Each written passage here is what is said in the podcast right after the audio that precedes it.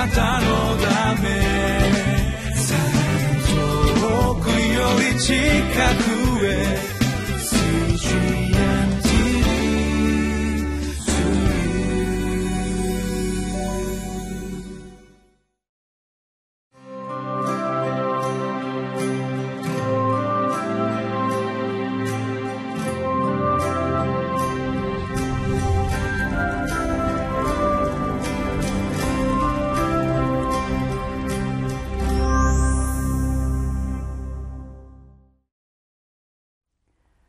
習志野キリスト教会の山田泉です。今日は2月20日土曜日です。今日の聖書はマタイの福音書18章21から35節。テーマは許された通りに許すことを許すことは生徒の義務です。です。今日もイエス様と一緒に歩いてまいりましょう。イエス様と一緒に歩こうとするときにイエス様がどこに向かって歩いていくのかっていうことを知ることになります。またイエス様と一緒に歩こうとするときイエス様の歩幅を体感することになります。イエス様の向かっている先は私たちの向かう先と違うっていうことに気づかされる時があるかもしれませんしイエス様の歩幅は私たちのスピードと違うと感じることがあるかもしれませんが今日イエス様と一緒に歩くことを通して教えられて進んでいきたいと思います。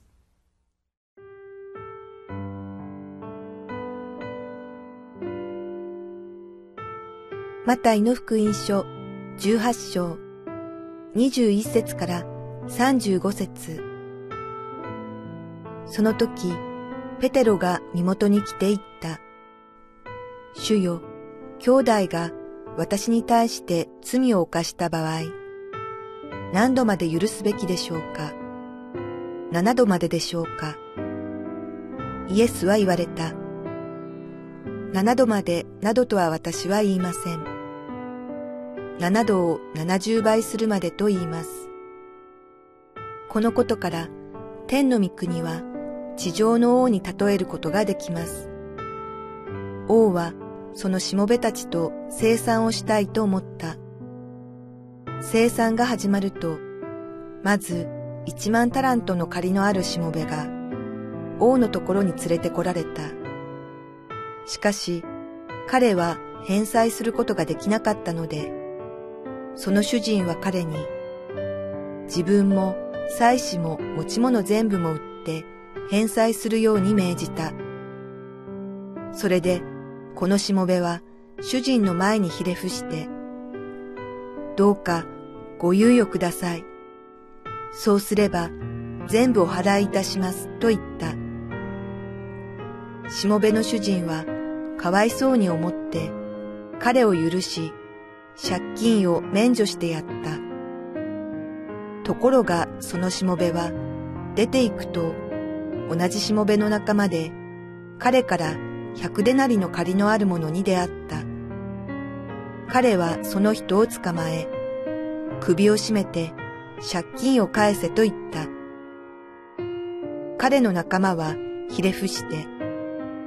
もう少し待ってくれ。そうしたら返すからと言って頼んだ。しかし彼は承知せず、連れて行って借金を返すまで牢に投げ入れた。彼の仲間たちは事の成り行きを見て非常に悲しみ、言ってその一部始終を主人に話した。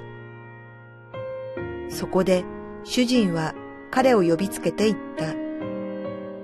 悪い奴だ。お前があんなに頼んだからこそ借金全部を許してやったのだ。私がお前を憐れんでやったように、お前も仲間を憐れんでやるべきではないか。こうして主人は怒って、借金を全部返すまで彼を国利に引き渡した。あなた方もそれぞれ心から兄弟を許さないなら、天の私の父もあなた方にこのようになさるのです。今日は許しということ、許すということを聖書から学びます。ペテロはこのように質問しました。21節です。主よ、兄弟が私に対して罪を犯した場合、何度まで許すべきでしょうか ?7 度までですか？ペテロはこの時何か悩んでいたのでしょうかねもしかして嫌なことがあってああもう頭に来てしまうからやっつけてしまいたいなと思っていてこのような質問に至ったのかもしれませんが。しかしペテロはイエス様と一緒に過ごすことの中で嫌だから頭に来たからえいやっつけてしまえっていうのはいけないこと。そうではなくて愛していかなくてはよくしていかなくては好きな人だけに挨拶していって満足しててはダメだよというような教えを聞かされていましたからペテロはこのような質問をすることになったのかもしれませんね。イエス様私は今嫌なことを感じているんですけれどもどこまで許していったらいいんですか？その時にペテロは具体的に7回までですか？7度までですか？と数字を上げるんですね。これは本当に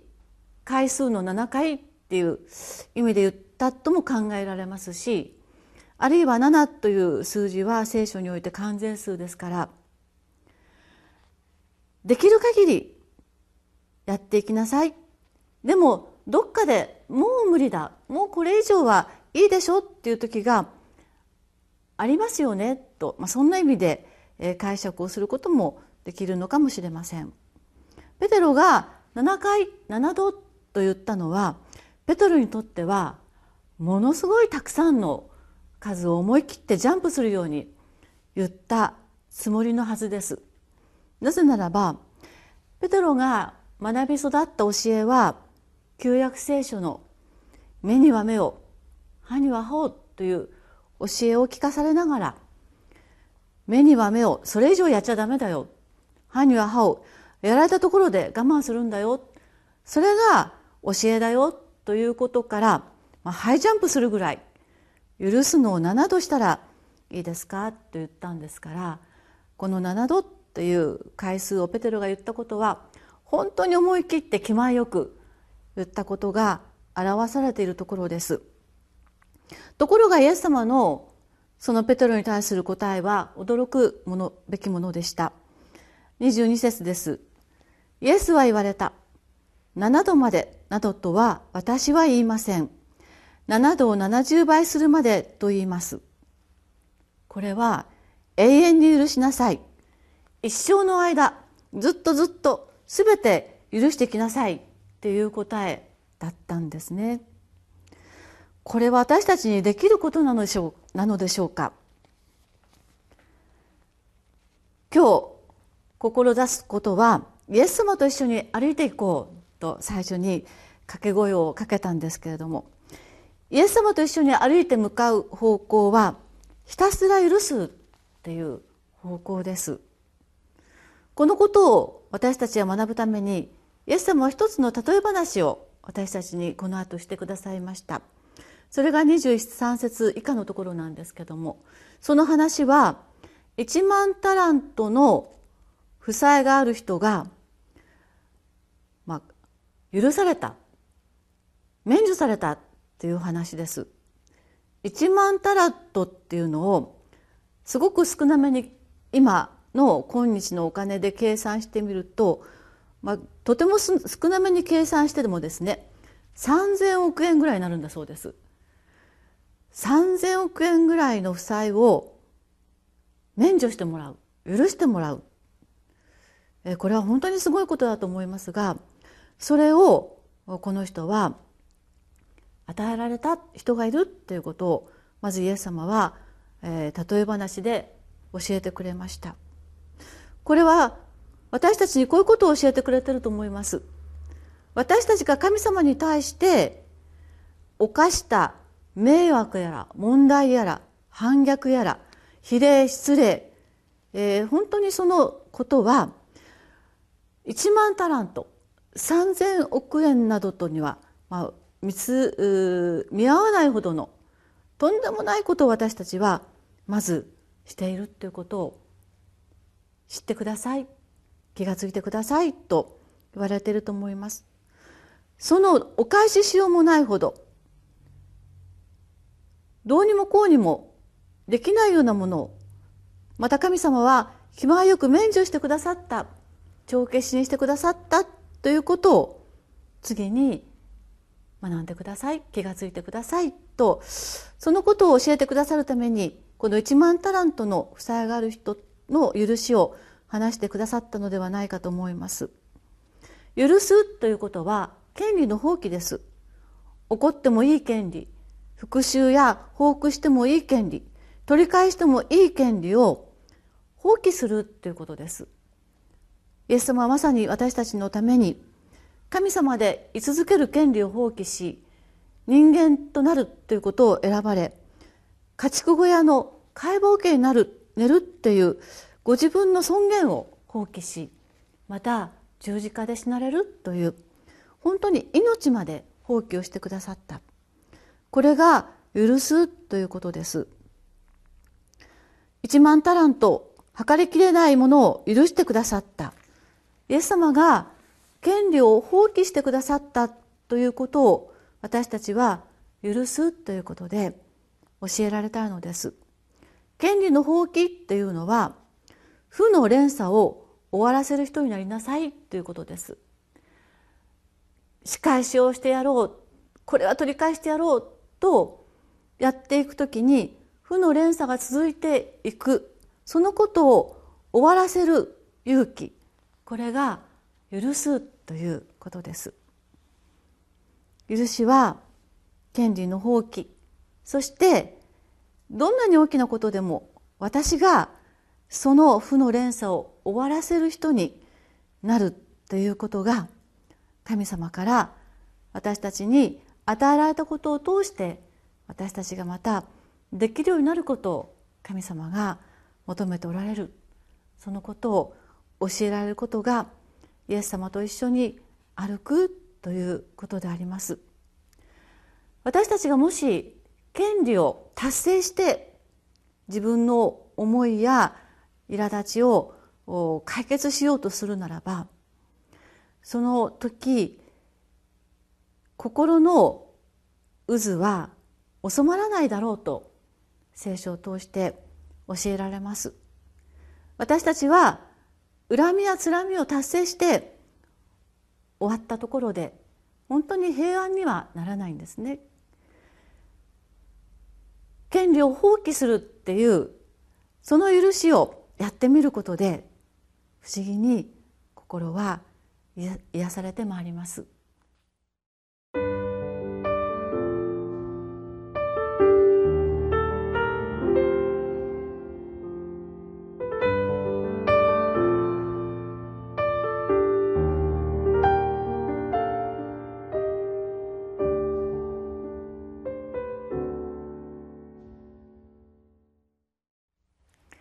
33節をお読みいたします。私がお前を憐れんでやったようにお前も仲間を憐れんでやるべきではないか。権利の放棄をして許すことができたこの人は不祥不祥だが権利を放棄してあげたという仏頂面の姿でそこに立っているようには見えない言葉ですね。そこには笑みと喜びがあふれたお顔の人が立っているような御言葉がここにあります。私は最近一つの経験をいたしました。それは私もすごく嫌な思いをしてその相手に対しての怒りや恨みがなかなか収まらなくてぐるぐると回っているような時にロマ書12章の14節の御言葉が私に突き刺さってきました。あなたを迫害する者を祝福しなさい。祝福すべきであって呪ってはいけません。神様からそのように言われてしまいましたのでその時から私はですね口が曲がるような思いで誰々さんを祝福してください。無理無理祈り始めたんです。しかしそのことを今日もうんと思いながらやっているといつの日にか気が付かないうちに私は心からそう祈っている自分がいるようになったんですね。心の渦が全く収まって凪となって消えている自分がいたのにびっくりしました。許しは負の連鎖を断ち切ることと申し上げましたがそしてさらに許しは祝福の連鎖を始めることでもあります。イエス様の歩みを一緒に歩むこと。それは負の連鎖を断ち切り祝福の連鎖を始めるものにならさせていただくことであります。お祈りいたします。天の神様私はほっとけば許すものかと何とか思い知らせてやりたいとそのような思いに取り込まれてしまうようなものです。しかしイエス様と一緒に歩くことによってそのような負の連鎖を断ち切ることを教えていただくことができるのでありがとうございます。そればかりではなくて祝福の連鎖を